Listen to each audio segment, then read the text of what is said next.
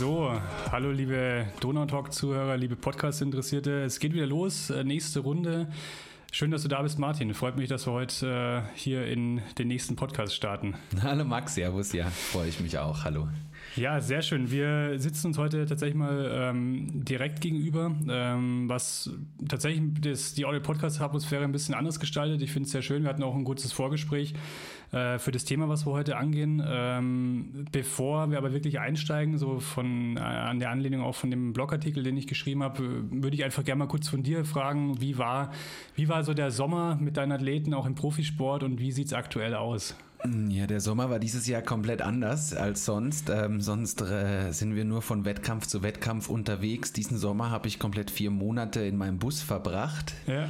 Ähm, natürlich schon mit Hotels manchmal zwischendrin bei Wettkämpfen, aber wir waren gezwungen, nur in Europa zu trainieren, zu bleiben, zwischen ähm, ja, Frankreich, ähm, Portugal und Spanien haben da auch mit allen Athleten regelmäßig Trainingslager gehabt, hatten ein paar Prestige-Events auch unter extremen Hygienekonzeptvorlagen. Und ähm, ja, war eine neue Erfahrung, mal mit Mund-Nasenschutz bis zur Wasserkante vorzugehen und auch für die Athleten, die dann wirklich die Mund-Nasen ähm, Schutz in den Neopren gesteckt haben, ja. dass sie rauspaddeln können. Ähm, also es war komplett anders. Ähm, wie gesagt, wir, ich habe viel mit meinem Kollegen im Bus verbracht ähm, und haben dann quasi die europäischen Strände diesmal zum Trainingslager und Wettkampflager genutzt. Genau. Wie sieht es aktuell aus? Also wie ist so der Ausblick auch bei euch, jetzt auch intern im Trainerteam, weil jetzt doch ja auch wieder der nächste Lockdown kommt? Genau, also ähm, wir dürfen zum Glück beruflich reisen, ähm, okay. dürfen auch mit unseren Athleten arbeiten, ähm, außer halt als direkt am Olympiastützpunkt, aber auf den klassischen Trainingslager und Winterlagern dürfen wir hinreisen, dürfen trainieren mit einem klassischen Hygienekonzept, das wir auch streng einhalten müssen. Aber derzeit sind wir schon frohen Mutes und sind sehr froh, dass wir eigentlich unseren Kader komplett Olympia bereit gehalten haben, was vielleicht für andere ja. Verbände schwieriger war. Wir haben es geschafft aber natürlich unter sehr, sehr vielen Extrameilen, die man gehen musste ja. und auch nochmal selber als Coach viel Motivation mitbringen musste, dass man es jetzt so oder so oder nochmal umbaut. Aber wir haben es hinbekommen, sind froh. Jetzt im Winter haben wir nochmal Trainingslager. Ähm, dürfen auch alle dahin. Deswegen, ja, derzeit sind wir frohen Mutes und glauben auch, dass nächstes Jahr unser Europacup und Weltcup weiterläuft. Aber das wäre gerade die Frage gewesen, wie, wie unsicher ihr jetzt auch bezüglich dem Olympiajahr seid. Also ihr vor allem als Trainerteam, aber vielleicht auch nochmal, wie unsicher sind die Athleten aktuell? Also ich glaube, für die Athleten ist es schlimmer. Okay könnte ich mir vorstellen. Ähm, einfach mit diesem, ja, Weltmeisterschaft ist gerade ähm, abgesagt, ähm, Qualifikation für Olympia, ja, kommt Olympia jetzt ja oder nein. Also diese Unsicherheiten sind, glaube ich, für die im Trainingsalltag viel schwieriger damit umzugehen, als für jemand, der die Verantwortung vom Coaching-Bereich oder ja. von der Planung hat. Also da haben wir auch auch vielleicht neben Notiz am Rande haben wir gerade, ähm, schreibe ich gerade mit ein paar anderen Kollegen an einem Paper ähm, über ähm, Stresssymptomatik bei Olympiaathleten ja. durch den Verschub der Olympiade und da zeigt sich schon auch in einem breiten Feld international, nicht nur im Surfen, auch in anderen Sportarten, dass für ganz viele nicht gerade klar ist, wofür soll ich morgens aufstehen und trainieren. Okay. Und ich glaube, deswegen für die ist es viel schlimmer als letztendlich für einen Coach oder einen Funktionär, der letztendlich nicht so direkt betroffen ist, sondern eher vom Planungsbereich betroffen ist, ja. Das ist natürlich die perfekte Überleitung zum, zum eigentlichen Thema, was ich heute vorbereitet habe. Ähm, das Thema, wofür stehe ich tatsächlich auf? Ähm, vielleicht noch eine Folgefrage zu, dem, zu der Unsicherheit der, der Athleten. Ist es die, die sportliche Komponente oder ist es bei euch auch so diese wirtschaftliche Komponente, dass einfach die Sponsoren aktuell auch gerade zögerlich sind, natürlich auch wirtschaftliche Probleme haben? Ja, es da, da müsste ich jetzt quasi auch wieder, ähm, sagen wir, hypothetisch ja. argumentieren. Ich kann mir gut vorstellen, dass es für viele nicht einfach ist zu sehen, dass plötzlich nur noch der deutsche Staat mit der Sporthilfe bezahlt und prestigeträchtige Sponsoren, die nach außen immer sehr toll dastehen und da wirken wollen, eigentlich letztendlich sich derzeit nicht an die Sponsorenverträge halten. Okay. Das ist nicht nur im Surfen so, ist auch in anderen Sportarten so was ich persönlich einfach eine sehr schwierige Haltungsfrage von solchen Absolut. Firmen finde. Ja.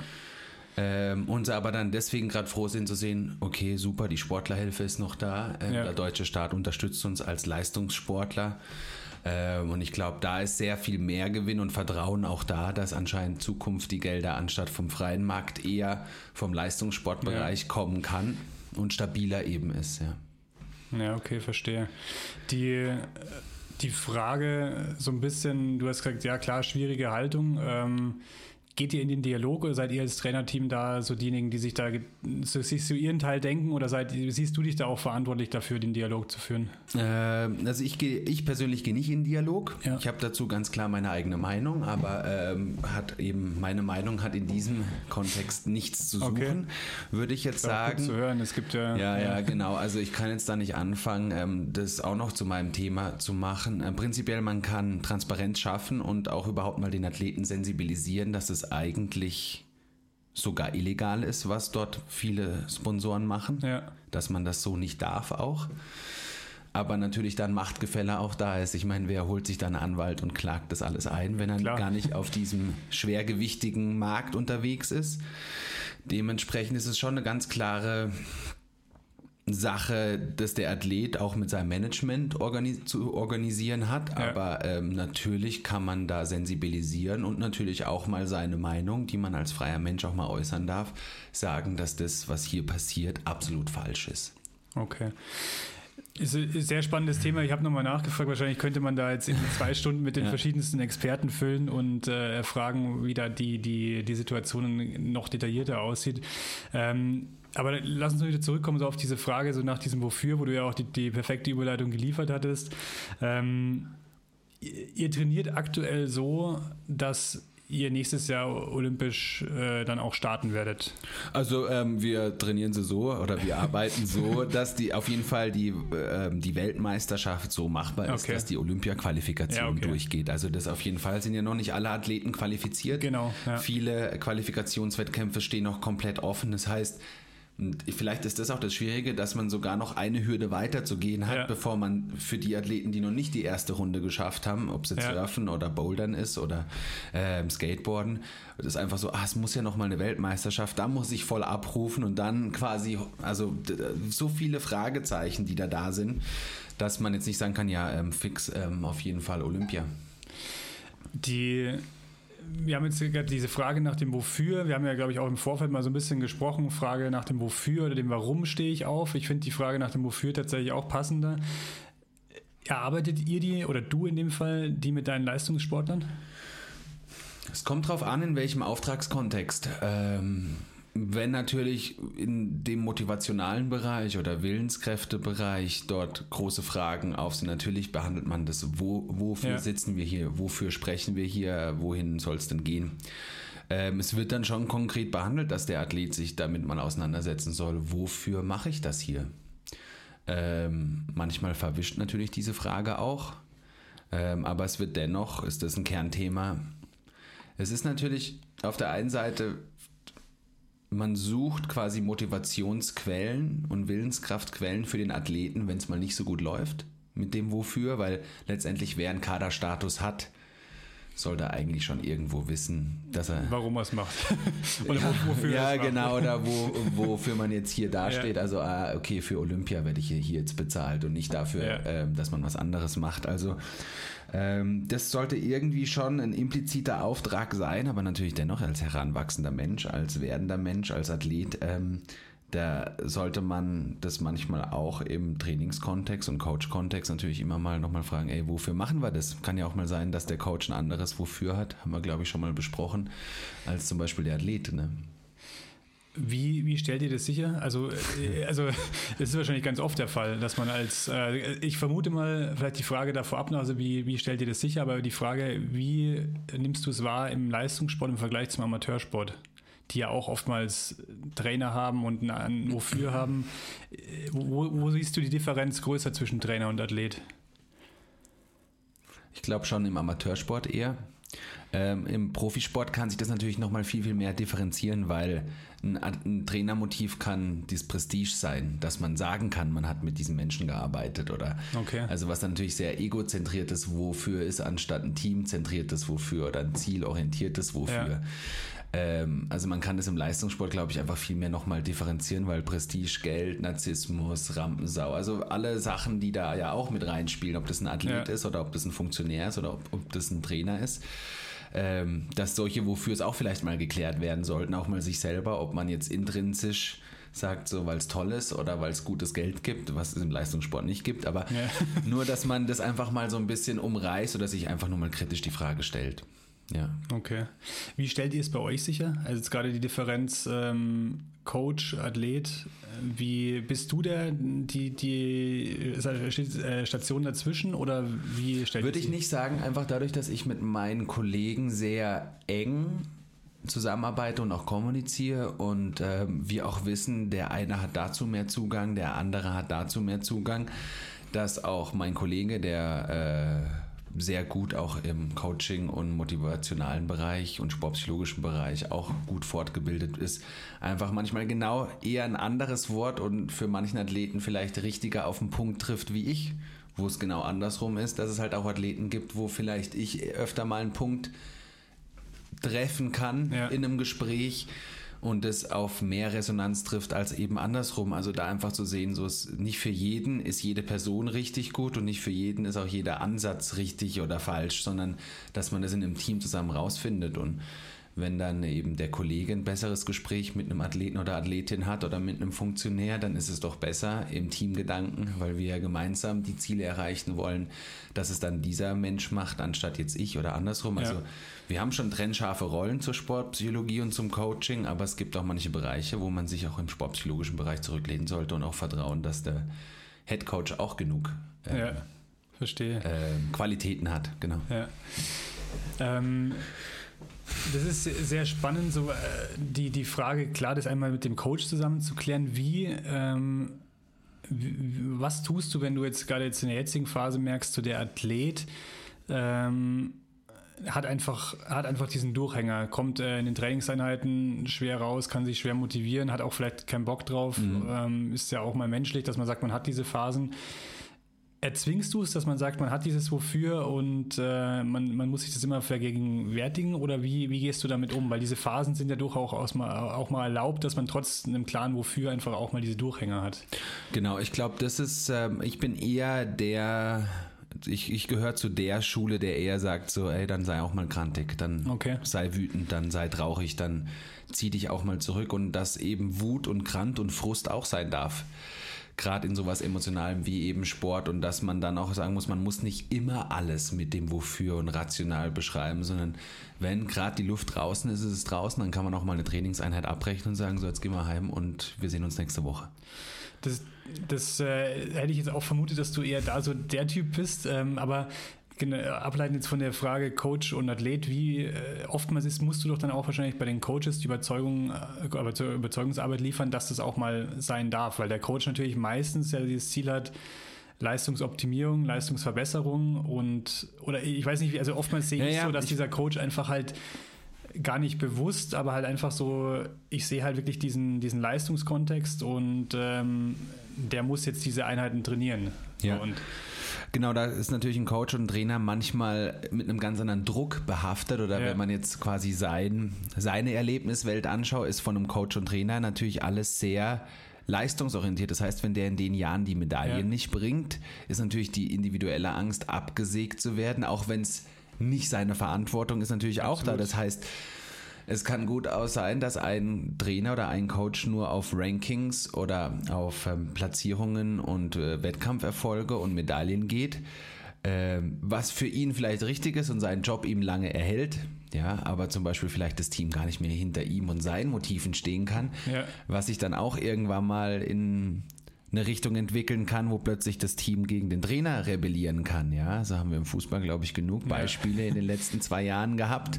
Das stimmt. Ähm, und auch mit Trainern, wo man sieht, so, okay, es der eine passt nicht zu allen und alle passt nicht zum einen. Also man ja. muss das irgendwie auch kontext- und menschlich spezifisch sehen. Also ich bin schon jemand, und das sage ich ganz offen, also ich könnte jetzt mit einem Fachal nicht arbeiten zum Beispiel. Ja. Allein von welcher Haltung und welche Werte er glauben muss zu vermitteln oder ein Magat, ja. Aber das ist eben... Gehe ich mit, ja. Ist zum Beispiel nicht mein Problem in dem Sinne, sage ich, okay, not my business. Ja. Wenn jetzt so ein Charakter, Persönlichkeit mit meinen, oder was heißt meine Athleten, ist jetzt auch wieder so ein falscher Begriff, sondern eher mit, mit unserem Team arbeiten wollen würde, wäre es auf jeden Fall was, wo ich sagen würde, jetzt würden die Motive und Werte ganz weit auseinandergehen. Okay. Ähm, und das muss man einfach anschauen, was es in dem System für Werte gibt, was ist unsere Arbeitshaltung wohin wollen wir mit unserer gemeinsamen Agenda? Weil Leistungssport ist nicht nur Trainer und Topspieler, Sportpsychologe, Topspieler. Leistungssport ist Materialwart. Leistungssport ist der Leistungssportreferent, der Direktor, der die Mama, die plötzlich alle mal zum Training fährt. Ja. Das ist alles. Das ist das Team. Und deswegen kann man nicht sagen, ah, wegen der Mama ja. haben die jetzt eine Goldmedaille gewonnen oder auch nicht wegen dem Sportpsychologen. Und das muss man vielleicht in so einem Team-Kontext und hochprofessionellen Kontext auch mal sehen. Und so ist es eigentlich auch nicht, dass der Trainer allein Schuld hat, wenn mal was im System nicht funktioniert. Ja, das ist vielleicht das ist eine, ein sehr interessanter Punkt und wahrscheinlich auch so ein bisschen eine, eine Einstellungssache. Hatten wir auch im Vorgespräch schon ein bisschen gesprochen, dass man jetzt auch ganz bewusst halt auch als Person, da müssen halt die richtigen Persönlichkeiten sein, dass du halt nicht derjenige bist, der sagst, naja, aufgrund meiner sportpsychologischen Tätigkeiten oder meiner Trainertätigkeiten gab es die olympische Goldmedaille, sondern vielleicht, wie du sagst, aufgrund des ganzen Systems, weil da eben über Jahre sehr viel im ganzen System richtig gelaufen ist. Und ich glaube, dafür ist es halt einfach dieses Thema Persönlichkeit und Zurückstecken, ähm, ja. was da sehr, sehr wichtig ist in diesem Kontext, definitiv. Ja. Und das heißt, da muss man natürlich immer, was ist dann das Wofür auch in dem, in dem Gesamtkontext? Dass ja. Leistungssportler wissen sollte, wofür er trainiert, wäre wichtig wenn er sehr jung ist, ist aber das auch im Trainer und im Coach und im Sportpsychologe sein Auftrag natürlich auch das mit ihm zu entwickeln, wenn es ihm nicht bewusst ist. Also ja. Bewusstheit zu erlangen und persönlich und leistungssporttechnisch sich weiterzuentwickeln, ist auch der gesellschaftliche Auftrag und auch der Auftrag der Bundesregierung, wenn es jetzt ein olympischer Sport ist, der gefördert ja. ist, ähm, dass die Trainer das natürlich auch machen und deswegen müssen die auch gut ausgebildet sein, auch die Sportpsychologen und Referenten etc. Also ähm, ich denke, das gehört dann auch mit dazu. Ja. Das ist trifft es, glaube ich, so ein bisschen auf den Punkt, dass dieses, ähm, was du gerade in einem Satz schön zusammengefasst hast, dieses Wofür muss einfach in dem System also auch gleich äh, wahrgenommen werden. Also es hilft wenig, wenn, wenn der Athleten wofür hat, ähm, was jetzt ähm, mit dem von der Mutter und mit dem von dem ähm, Sportwart und dem Sportdirektor auch dann ein anderes ist. Ich glaube, das ist, das ist, glaube ich, so dieses, äh, dieser Punkt, der halt gerade im Leistungssport ähm, sehr, sehr selten gesehen wird, ja. definitiv. Ja, ja. Ähm, Leistungssport, machen wir vielleicht mal kurz den, den Sprung zum, zum Amateursport. Ähm, ich habe ja in meinem Blogartikel so, ja, vielleicht ein bisschen ähm, zu hart, wie der Sevi vielleicht auch mal gesagt hat, ähm, aber trotzdem so aus meiner Erfahrung heraus einfach so mal ein bisschen geschrieben, ähm, was ich halt immer mal wieder beobachte, einfach so, dass man dass viele halt so einfach klar ein Wettkampfziel haben, gerade im Triathlon, ähm, wahrscheinlich, egal in welcher Sportart, im Surfen wahrscheinlich ähnlich, aber mal ganz Sport, aber unabhängig einfach ein Wettkampfziel haben und äh, auf der anderen Seite einen Trainingsplan haben. So und dieses oftmals erlebe ich, dass dieses Wofür einfach wirklich eher das ist, dass man halt am Abend sich hinsetzt und einfach sagt, okay, heute habe ich meine Trainingseinheit ab, äh, abgehakt, ohne dann wirklich zu hinterfragen, ist es das, was ich heute eigentlich leisten konnte, was mein Körper bereit war zu leisten?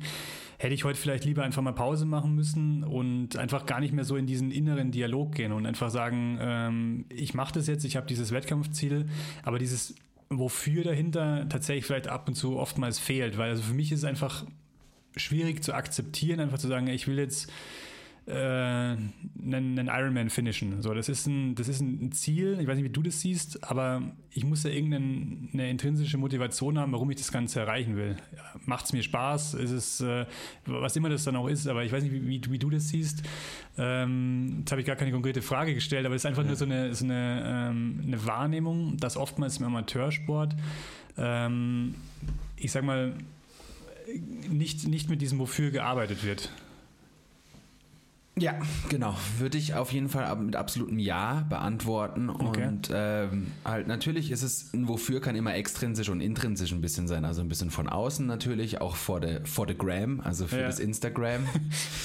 Ähm, ist es bei euch so ein Ding, dass ihr ja, auch... Ja, klar, voll. Ja. Natürlich, jetzt all, all for the gram. Ähm, habt, ihr also da so, habt ihr da so ein paar Phasen drin, wo ihr sagt, das ist auch mal wirklich, das da ist mal erlaubt dann Genau, das ja, ist jetzt so, genau. Gut, und das darf ja auch so sein und das sind ja auch junge Menschen und klar. das ist denen ihre Welt. Nur weil ich jetzt nicht mit 15 mit ähm, Instagram aufgewachsen ist, äh, muss ich es ja nicht verteufeln. Es hat Eben, genauso seine Vor- und Nachteile, deswegen kann man das auch so ein bisschen pushen und auch das nutzen als Trainer, als Motivator. Ähm, aber natürlich ist natürlich so ein, so ein Motiv wie auch Ausdruck oder Eindruck. Ja, also ähm, wenn jetzt zum Beispiel jemand eine Skitour geht, ja. einfach nur das liebt, wie es sich halt im Glitzer und Pulverschnee die Line anfühlt, dann weiß der schon, warum man das macht. Ja. Ist natürlich bei solchen autotelischen Sportarten oder wo man so einen Stoke danach erfährt, sowas wie beim, ich meine, bei allen anderen Sportarten auch, aber wie Skateboarden, wie auf den Berg gehen, wo man ja auch viel tolle Blickwinkel hat, tolle Erfahrungen oder oh, man steht auf dem Berg oben und genial. Ähm, das gehört ja alles da mit dazu. Und für manche ist es einfach nur, sich selber zu spüren mit dem Atemzug im Schwimmen. Ja, aber dann sollte man vielleicht auch dem nachgehen, weil ja. es ist manchmal schwierig, sich dafür zu motivieren, morgens schwimmen zu gehen. Aber wenn man weiß, es sind nur die ersten fünf Minuten, Boah, und dann quasi spüre ich mich selber gut, wie der Sauerstoff durch meine Lungen ballert. Und es fühlt sich genial und man zieht und geht noch mehr in the Zone rein. Ja. Dann kann das eine sehr tolle Erfahrung sein, aber es, ja, es kann. und, und das, ist, das ist ja genau der Punkt, wo ich so ein bisschen darauf hinaus wollte. Ähm, also oftmals ist die Erfahrung, dass man sich halt eben nicht nach fünf Minuten diese, also ich persönlich, aber auch viele, mit denen ich gesprochen habe, du springst dann da so rein und äh, egal, ob es jetzt Frühtraining ist oder abends laufen zu gehen, es regnet, so du machst es halt, weil es auf dem Plan steht. Mhm. So und du kommst, ähm, du bist dann danach zufrieden, weil du deinen Plan abgearbeitet hast, aber du bist in dem Moment, wo, gerade im Hobbysport, wo du es ja eigentlich machen solltest, genau wie du jetzt gesagt hast, weil du das irgendwie spürst oder was auch immer, weil es dir was gibt. Ähm, wenn ich das nicht habe, dann ist halt eben meine Devise zu sagen, dann lasse ich es halt an dem Tag lieber sein und mache halt mhm. ein, einfach ein, ein, rotes Kreuz rein.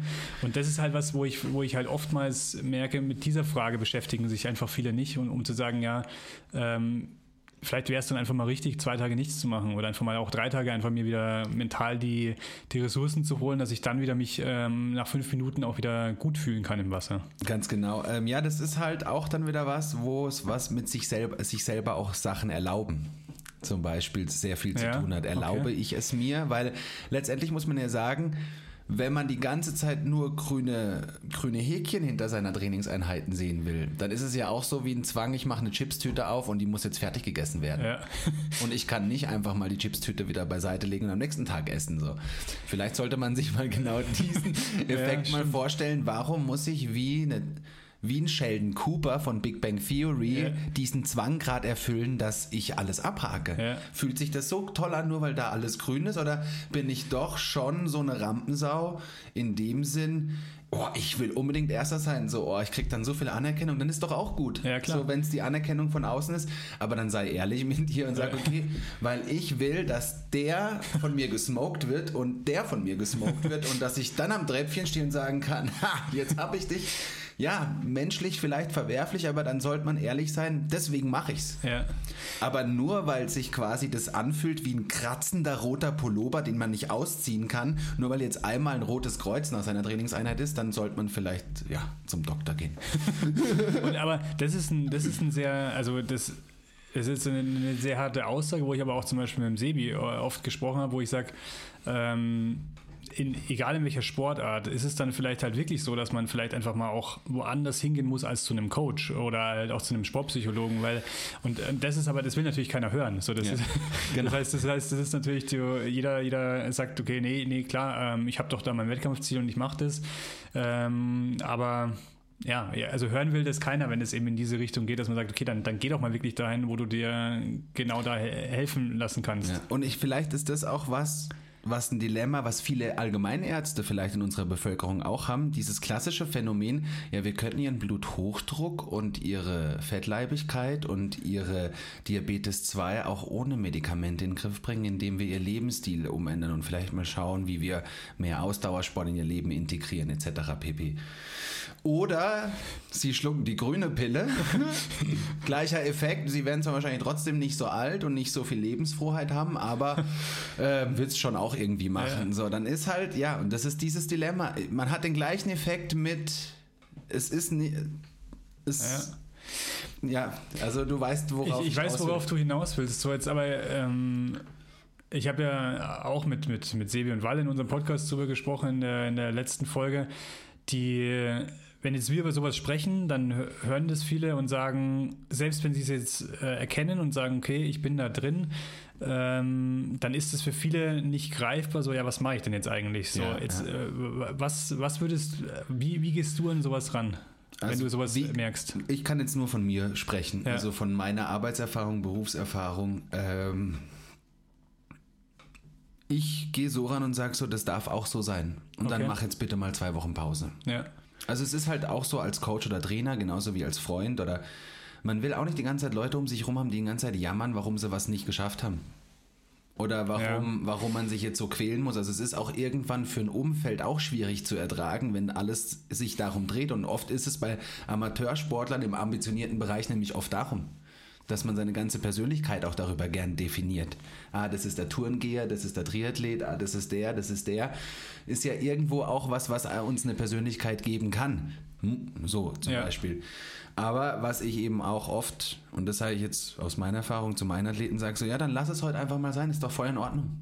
Und aber, aber dann lass es auch liegen und fang nicht in einer Stunde nochmal mit mir an, darüber zu diskutieren, wenn man es einfach mal stehen lassen kann. Ja, und das, aber das ist, glaube ich, so der, der Punkt, äh, ich auch viel mit dem Sebi im Dialog bin, wo ich auch glaube, dass das im Leistungssport einfacher ist oder die Leute einfacher dahin zu bekommen, zu sagen, die machen jetzt auch mal zwei Wochen Pause, weil die vielleicht auch ein bisschen dieses Wissen und auch die Erfahrung schon haben, dass es jetzt vielleicht nicht das Karriereende ist, wenn man mhm. mal zwei Wochen nicht mal, nichts macht, aber im Amateurkontext oftmals dann der Punkt halt ist, dass du wirklich in die Diskussion gehen musst, sodass diese zwei Wochen auch mal okay sind und wo du dann als Trainer halt dann dastehst und dann ist halt die Frage, welche Aufgabe ist es jetzt zu sagen, mhm. ähm, diese zwei Wochen machst du jetzt Pause, weil ansonsten kommst du einfach nicht weiter. Und das ist halt eine Beobachtung, wo mich mal interessieren würde, wie du das, wie du das einschätzt. Ähm, was man macht, wenn man tatsächlich den, den Athleten vor sich hat und immer wieder merkt, okay, der, der kann es nicht akzeptieren, dass diese zwei Wochen Pause okay sind.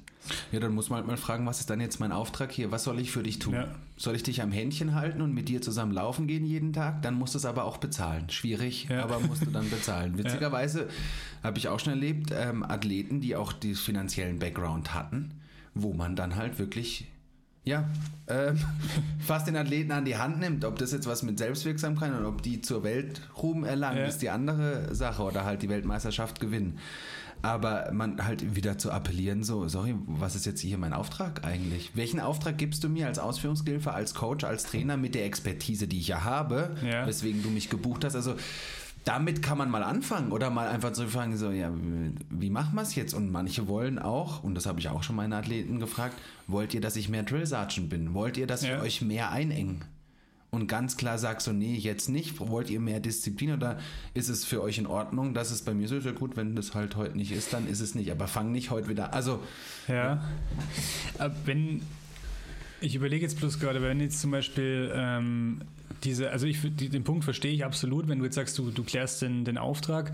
Was ist, wenn du, wenn der Auftrag dann geklärt wird? Das heißt, nee, ich will einfach, dass du jetzt derjenige bist, der mir einen Trainingsplan schreibt oder derjenige, der ähm, zweimal die Woche mit mir irgendwie ein Performance Enhancement Training irgendwie mhm. macht.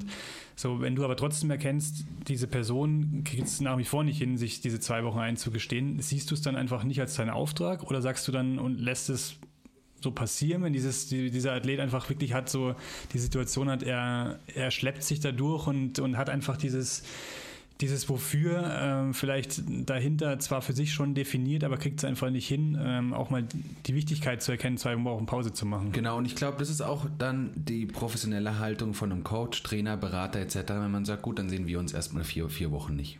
Okay. Also ja. ein Profi im Coaching-Bereich oder im sportpsychologischen Bereich oder im auch ein Trainer, sollte letztendlich auch so viel Haltung haben zu sagen, entweder ist für dieses Jahr dein Auftrag erstmal bei mir gegessen, weil du bewirbst dich auch bei mir. Ja. Ähm, es ist immer quasi Vertrauen, geht immer zwei, zwei Wege. Und dass man halt, wenn es zum Beispiel eskaliert, auch mal, mal sagen darf, und es wäre vielleicht professioneller, tun das ja nicht mehr, schauen wir mal, ob wir nächstes Jahr nochmal zusammengekommen.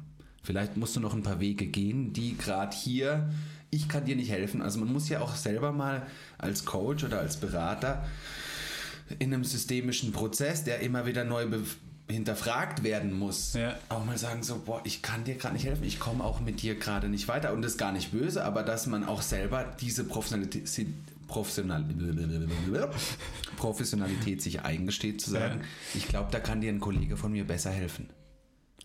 Und das ist ein sehr, sehr spannender Aspekt bezüglich der Wertigkeit eines Coaches eigentlich. Also das ist so, äh, können wir wahrscheinlich eine ganze eigene Folge drüber ja. machen, so wie, wie, was ist eigentlich so die Wertigkeit eines Trainers, weil ja, also es ist halt einfach so, dass man äh, das auch machen darf, so als Coach einfach zu sagen, oder als Sportpsychologe oder welcher Rolle auch immer, zu sagen, du willst auch was von mir. So, es ist nicht nur Ganz das genau. und ja, was Weil es auch, auch, auch natürlich in wird. dem monetären Bereich immer so ein Ding ist und natürlich im Sport, Leistungssport wird man jetzt nicht reich, aber ähm, wenn man seine Arbeit gut machen will, glaube ich, oder die Menschenarbeit und man sich ja selber auch oft hinterfragt. Ich meine, Max, du kennst es selber, wir haben Supervisionsgruppen, Intervisionsgruppen, Klar. Kollegen aus anderen Bereichen, aus klinischen Bereichen, psychiatrischen, ärztlichen Bereichen, dass man sich auch immer selber hinterfragen kann in dem System.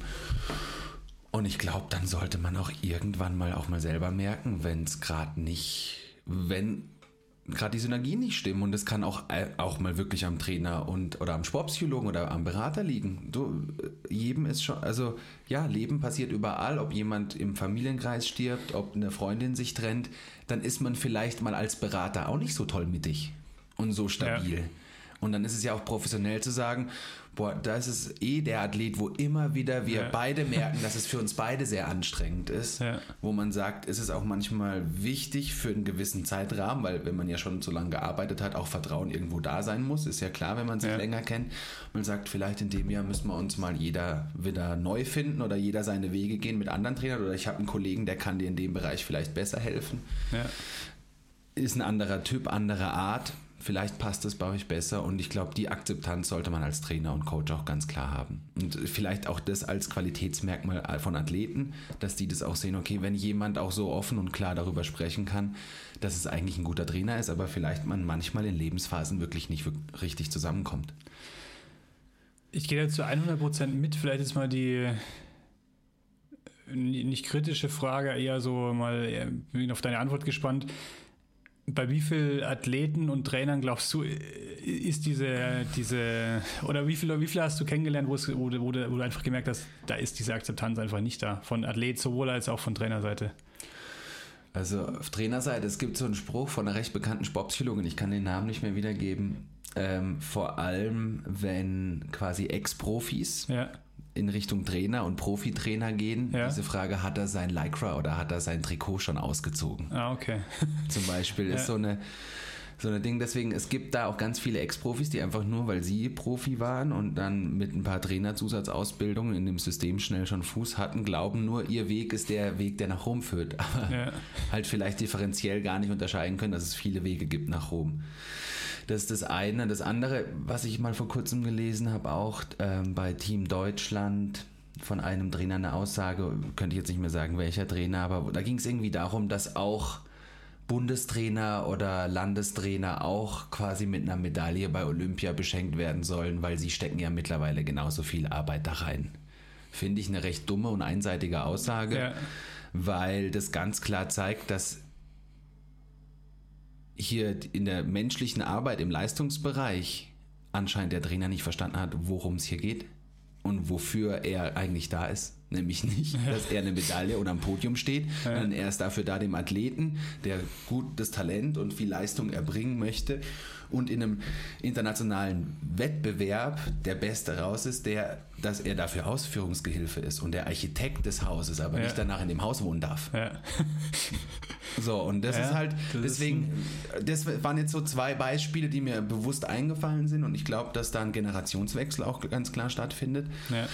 Aber ich würde sagen, doch, die Mehrheit der Trainer würde das nicht so sehen, würde Ja. die Aussage, die ich gerade sage, nicht unterschreiben, weil sie auch ihre Anerkennung wollen. Ja. Ja, aber dann, äh, wenn sie Anerkennung wollen, dann sollen sie selber nochmal schauen, ob sie eine Karriere hin, hinreißen. Aber ich werde nicht sagen, ah, durch mich hat der den, den, das, den Podiumsplatz bekommen. Wie denn? Wie kann man das Ja. denn behaupten? Ja, weil eigentlich war es die Mama, die vielleicht den Athleten oder die Athletin geboren hat. Ja. Oder der Vater, der das erste Mal das Kind auf dem Fahrrad gestellt hat. Was hat denn das dann mit mir zu tun, nur weil ich drei Jahre in diesem ganzen Lebensweg Ja. mit einem Athleten gegangen bin? Also ich finde, Demut darf man da auch mal ein bisschen. Ja, finde ich schön, schön zu hören. Das ist eine ehrliche Einstellung, die man, deswegen habe ich so gefragt, weil also ich kenne viele Trainer, die, die das halt einfach nicht so sehen. Ich kenne viele gute Trainer, die das halt ähnlich sehen, aber halt mindestens genauso viele, die es halt nicht so sehen, wie du auch Genau, sagst. ja, ja. ja. Ähm, wenn wir nochmal so den, den, also sehr spannendes Thema für eine eigene Folge wahrscheinlich, wenn wir jetzt Ja. nochmal so ein bisschen in dieses Thema ähm, reingehen, ähm, nach diesem Wofür, wo wir jetzt ja auch gerade schon drüber gesprochen haben, der Athlet, der jetzt vielleicht nicht beim Sportpsychologen ist und das erarbeitet, ähm, Sebi fragt mich immer so, ähm, ja, als auch in der Sportpsychologie gibt es doch bestimmt immer so ein, zwei, drei Sachen, die man so einem Athleten mitgeben kann. Ich habe dann immer so gesagt, naja, das ist halt immer sehr individuell ähm, und ich bin halt auch tendenziell nicht so der Freund zu sagen, mach die drei Sachen und dann wird's gut. Wie, wie würdest du es in dem Fall einschätzen, wenn du sagst, äh, so Athleten, denen das wofür fehlt, äh, kann man denen jetzt was mitgeben, wo du sagst, das, ist, das kann was sein, was denen hilft? Ähm, ja, drei Hausaufgaben. Ja, Mach jeden Morgen dein Bett und zwar sehr, sehr ordentlich. ja, Jeden Morgen. Mach jeden Morgen eine Yoga-Abfolge, die Überwindung dauert. Ähm, und ess dein Magen nie voll für die nächsten zwei Wochen. Das sind drei Sachen, die keine große Aufgaben sind. Wo man aber mal fragen kann, nach zwei, drei Wochen, was macht das mit dir? Gibt es dir irgendwie eine Struktur? Gibt es dir halt, gibt dir das irgendwie was, wo du, das ist nämlich nichts Besonderes. Aber ähm, die Frage ist nämlich manchmal auch mal sowas Stupides zu machen, ohne zu wissen, wie komme ich danach nach, nach vier Wochen raus. Ja. Was soll es mir bringen, vier Wochen jeden Tag mein Bett zu machen? Weil die meisten machen ihr Bett nicht. Klar, jetzt wird wieder sagen, ah, da habe ich das von dem Admiral schon mal gehört, der Ja. diese Dinge in den Navy Seals. Diese Aussage von mach dein Bett morgen habe ich von meiner Großmutter. ja, Weil wenn du abends heimkommst, ist wenigstens eins irgendwie, wo du denkst, da habe ich schon mal eine Kontrolle drüber. ja. Ja. So, also das ist nicht, weil's, weil ich Goldcast schaue oder Ja, weil, das nee, ich- weil da viele Sprüche schon kamen, haha, das hast du von dem Ja, genau. Admiral. Sagst du ja, Groß, Großmütter haben das Wissen schon gewusst. ja. Ja, oder eben seinen Magen nicht vollfressen. Das hat nämlich auch was mit, jeder will ja mental stark sein, auch, Ja. auch im Amateurbereich, aber viele definieren mental stark als so altkatholisch im Schweiße meines Angesichts. Ja. Ich fühle mich nur geil, wenn was wehtut, Ja. wenn ich viel geschwitzt habe, fast am Speiben bin. Das ist ja so, wie Leute sich auch daran aufgeilen, wie viele Stunden sie im Monat teilweise abarbeiten. Absolut. Oder Am trainieren. Augenringe, ja. oder halt. Und wenn das alles ist, dann denke ich mir, wow.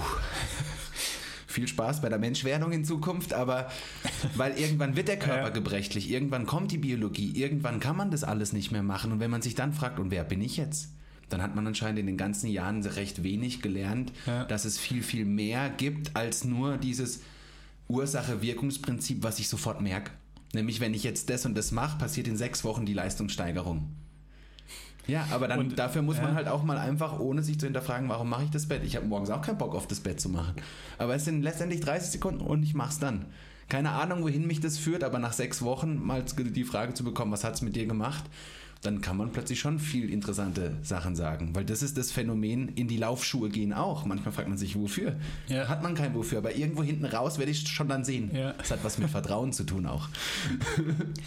Sehr, sehr spannender Punkt. Ähm, die Yoga-Übung, da vielleicht ein, noch ein, zwei Worte dazu. Wieso die Yoga-Übung?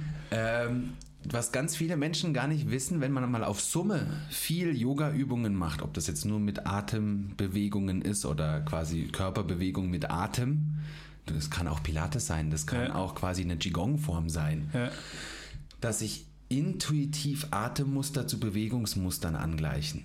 okay. Und das ist was, was äh, habe ich mich mit dem Sebi auch schon mal lang drüber unterhalten. Atmung, Atmungspace, was ja ganz viel darüber ausmacht, wie lang kann ich noch, wie lang Ja. kann ich nicht, vor allem in Ausdauersportarten. Ähm, und wie viele plötzlich unbewusst gar nicht merken, dass sie gerade gar nicht atmen oder gerade Ja. nicht ausatmen oder nicht bewusst atmen. So, aber ist klar, Bewusstheit kostet Energie. Und wenn man mal aber über sechs bis zwölf Wochen jeden Tag ohne zu hinterfragen das macht, wird man merken, wie die Atmung tiefer wird, wie man anders ansteuert.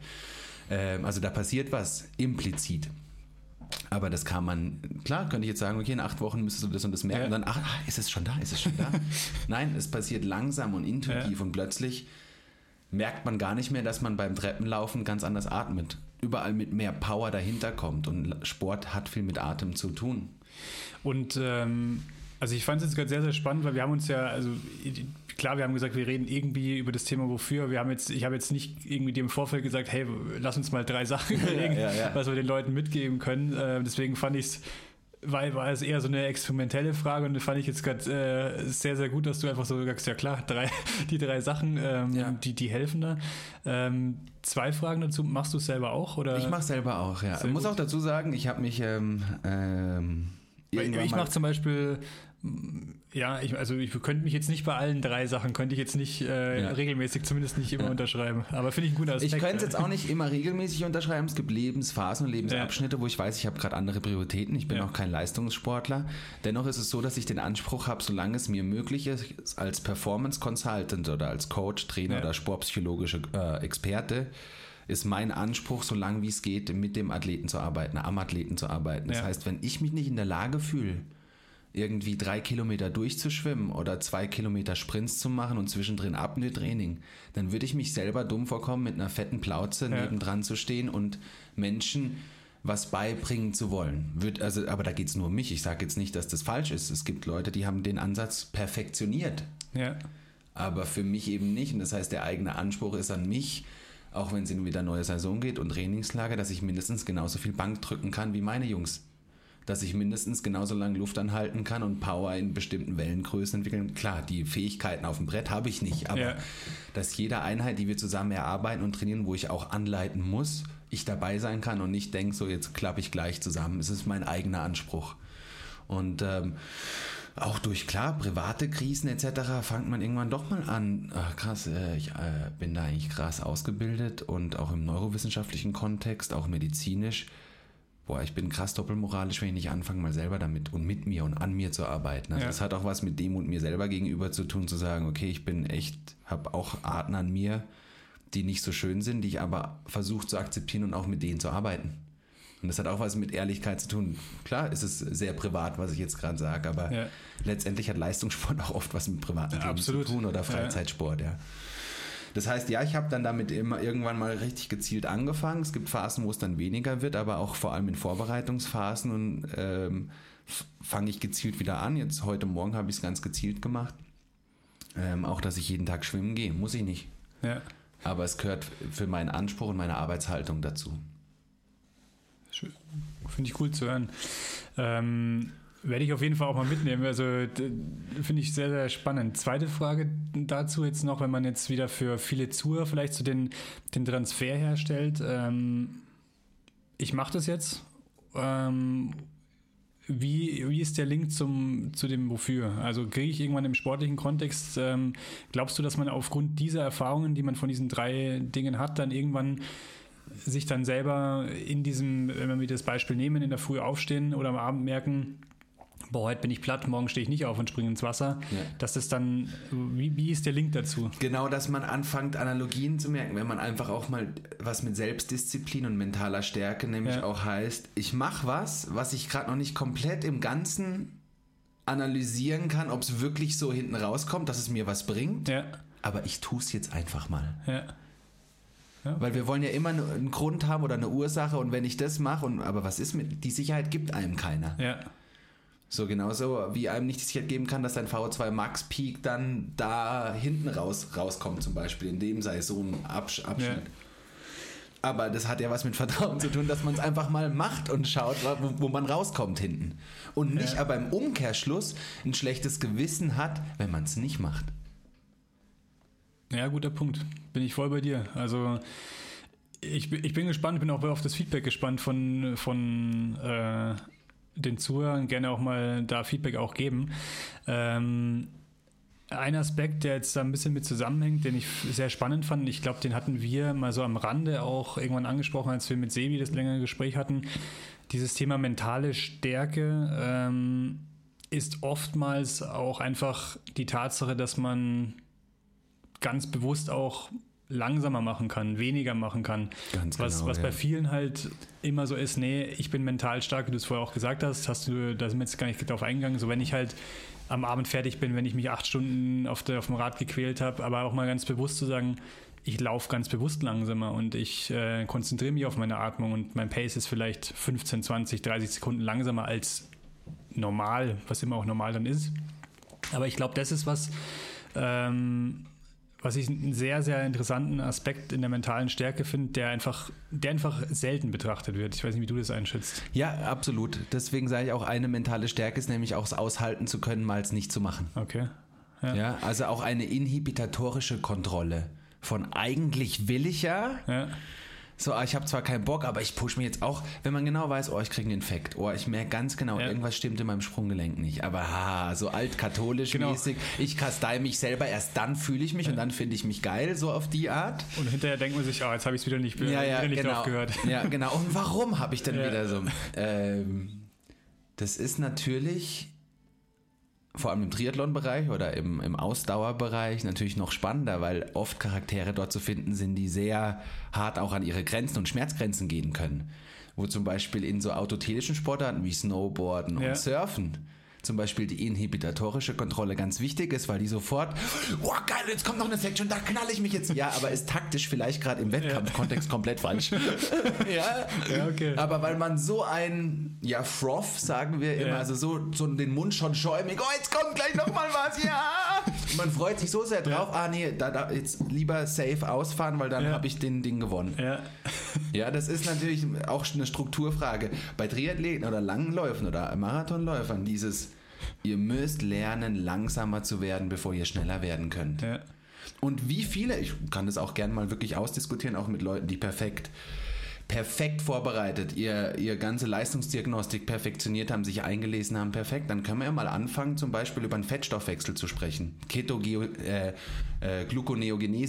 Ja, Ketonentstehung, Abbau von oder Fettstoffwechsel anpacen zum Beispiel. Das Ja. sind so Stichwörter. So, und dann sollen die das mal mir schön biochemisch aufzeichnen, wie denn das mit dem Zitratzyklus, wie denn das mit der Beta-Oxidation, wie denn das mit den Sauerstoffmolekülen wirklich dann funktioniert, weil der Ja. interne Stoffwechsel ist letztendlich das, was deine innere Atmungskette darstellt. Die äußere Atmungskette, Sauerstoff wird aber innen drin in dem Zellkraftwerk passiert ja was so. Und dann würde ich mal gerne mit diesen ganzen ganz genauen Menschen, die auch wirklich alles wirklich wie ein En- Ingenieur schrauben, dann können wir ja mal daran schrauben, mal schauen, wie viel Erkenntnis dann davon noch da ist, dass man vielleicht doch mal, und da weiß ich, dass es der Sebastian sicher mit vielen im Donau-Run macht, hey, nur mit der Nase mal laufen. Ja. Ihr müsst Ja. fast einen Pace haben, dass ihr jetzt kriecht. Ja. Aber anders können wir mit dieser Fettstoffwechselart nicht arbeiten, zum Ja. Beispiel. Gibt es auch zwei Ex-Tour de France ähm, Renn- Rennradfahrer, die nicht gedaubt haben, die auch immer gesagt haben, Kernaussage, ihr müsst langsamer werden, wenn ihr hinten raus schneller werden wollt. Diese, wie, wie, also bin ich zu 100% bei dir, also auch auf, auf der, ich sag mal, wissenschaftlichen Sicht, da wo wir haben ja auch schon mal diskutiert, was ist dann da wirklich auch wirklich jetzt State of the Dass Art? man halt dann aufklärt, vor allem Genau. die, die nicht hören, also sagen Ja. wir mal, die, die nicht hören wollen oder ja, aber oder ja, aber hier und da und da, oh, Genau. nee, das fühlt sich nicht richtig an. Oder wenn man in Gruppen, oh, und dann, oh, mein Ego, ich bin ja viel geiler, ich bin viel schneller als der andere. Ja. Ja, und dann kommst du aus einem Pace raus, in einen anderen Genau. Pace rein, wo du wieder was trainierst, was überhaupt nicht gerade ja. sinnfüllend wäre. Ja.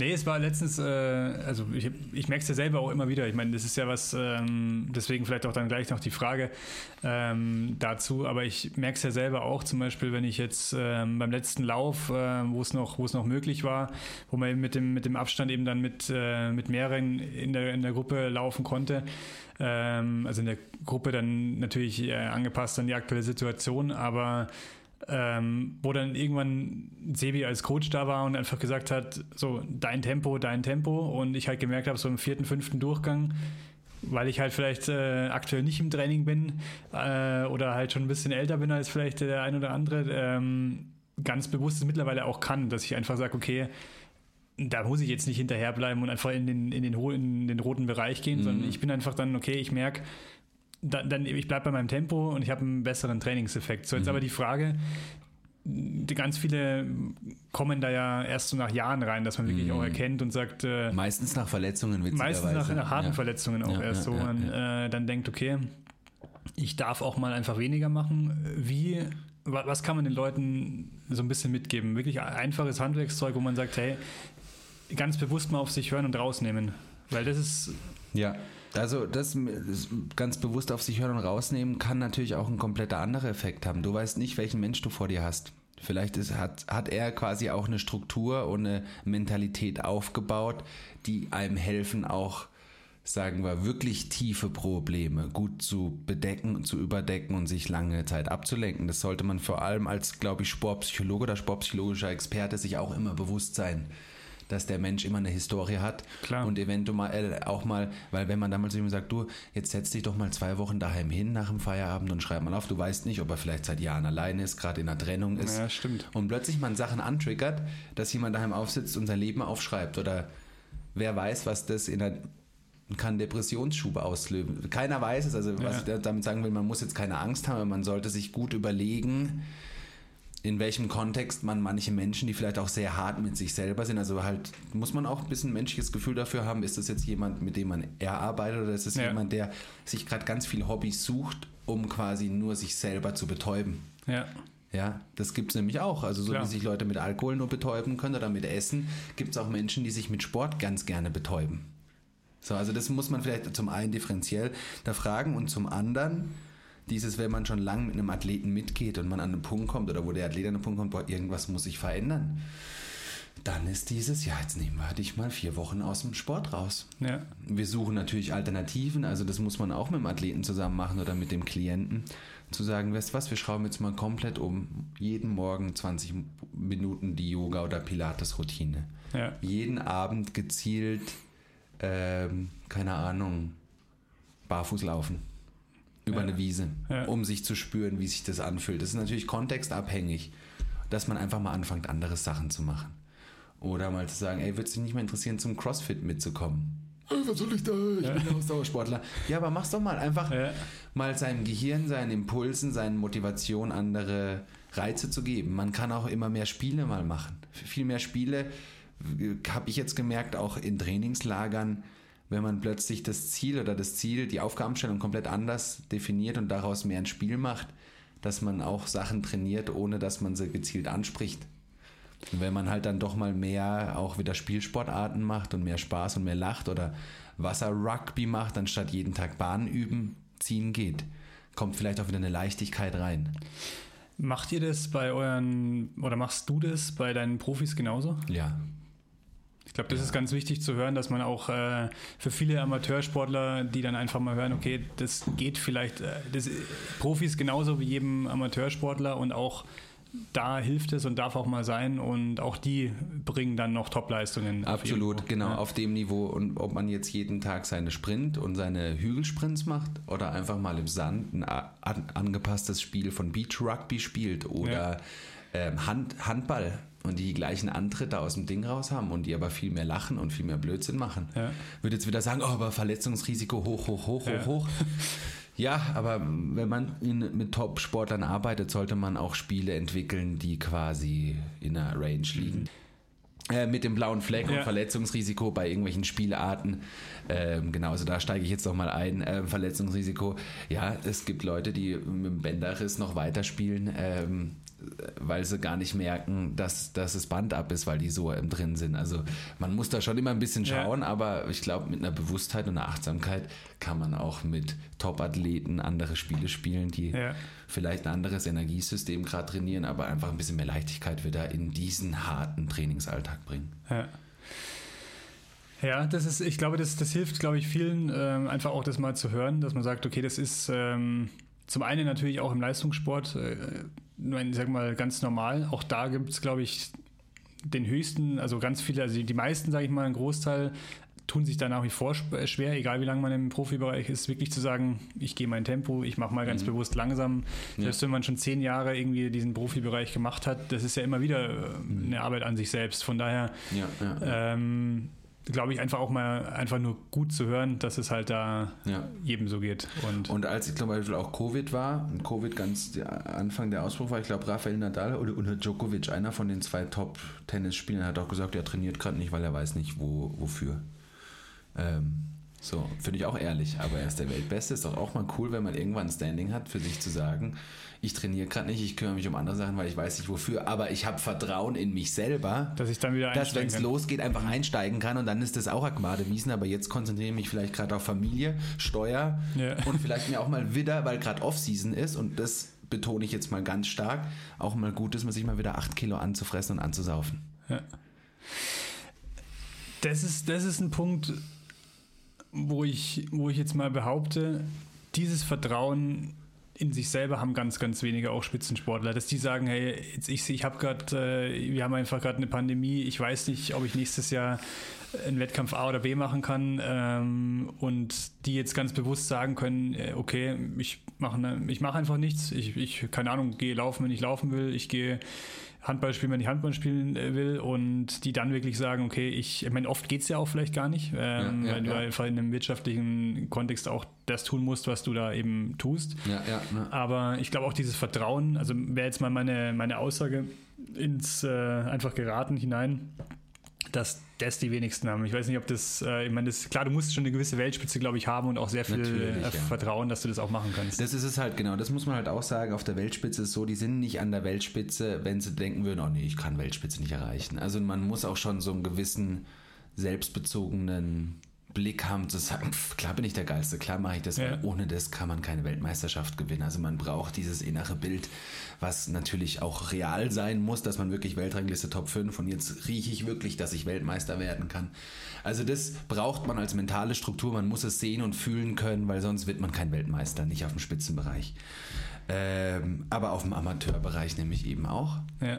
Hat, hat man so viel Angst vor sich selber als erwachsener Mensch, wenn man zum Beispiel Amateurbereich mit 30, also sagen, das ist wieder Juniorenbereich, das anderes, Ja. aber habe ich so wenig Vertrauen in mich selber, dass ich sage, so, okay, ich bin auch schon mal, ich hatte Lebensphasen, wo ich 10 Kilo mehr gewogen habe, Lebensphasen 10 Kilo weniger hatte, Lebensphasen, wo ich total unfit in den Lauf Ja. gegangen bin und die beste Laufzeit, ja. Ja. Ja, ähm, gibt auch eben, äh, Kelly Slater ist jetzt doch allen, glaube ich, ein Begriff im Surfen, elffacher Weltmeister, ältester und jüngster. Und der hat gesagt, er hat seine zwei Weltmeistertitel teilweise geholt, wo das das unfitteste und das verletzteste Jahr war und er irgendwie nicht kognitiv nicht Ja. wusste, wie er überhaupt reinkommt, aber in dem Moment irgendwie so mehr bei sich war in den Zuständen, dass er halt eben es geschafft hat, nochmal zwei Weltmeistertitel zu holen. Äh, Das ist jetzt bei ihm ganz bekannt, diese Aussage. So, ich hatte meine beste Performance teilweise in Jahren, wo ich mir nicht mehr den ganzen Kopf gemacht hat. Okay. Geht natürlich auch erst mit Wenn du, Erfahrung äh, und wenn man schon so, also Erfolgreich halt warst, man ja. sieht, es ist sehr kontexт- und persönlichkeitsabhängig. Ja, absolut. Aber wer nicht das Vertrauen hat, einfach mal zu sagen, jetzt probiere ich das mal aus und nicht die Neugier mal hat, Ja. auch was zu verändern, weil ja das System hier so viel Halt gibt, in dem ich mich gerade auf und das System von grünen Haken. Ja, dann muss man, glaube ich, viel tiefer und auch mit sich arbeiten, um wirklich mal zu schauen, woher kommt denn das, dass ich da wirklich fast schon wie ein Wahn entwickle, dass es immer nur mehr, viel hilft viel und im Schweiße meines Angesichts. Das ist, das ist, glaube ich, ein sehr, sehr gutes, äh, auch Richtung Schlusswort fast schon, weil, also von, also Schlusswort im Sinne von davon, aber wir können jetzt wahrscheinlich noch fünf Stunden weiter. Ja, ja, aber klar, auf jeden Ich glaube, wir haben ja noch, wir haben ja, glaube ich, ein paar, also ich habe jetzt zumindest so, so zwei, drei Ideen, Themen, ja. Ideen wieder, die wir, die wir nochmal auch separat angehen können. Ähm, gerade dieses, was, wo wir jetzt am Ende drauf gekommen sind, ähm, so dieses sich selbst vert vertrauen und ähm, das ganz bewusst auch mal zuzulassen. Ähm, aber ja, nochmal so den, den Bogen zu spannen, so ein bisschen. Ähm, was, was glaubst du, wenn du wirklich da jetzt wenn die Leute rausnehmen ähm, und sagen, ich trainiere jetzt gerade nicht, weil ich nicht weiß, was passiert.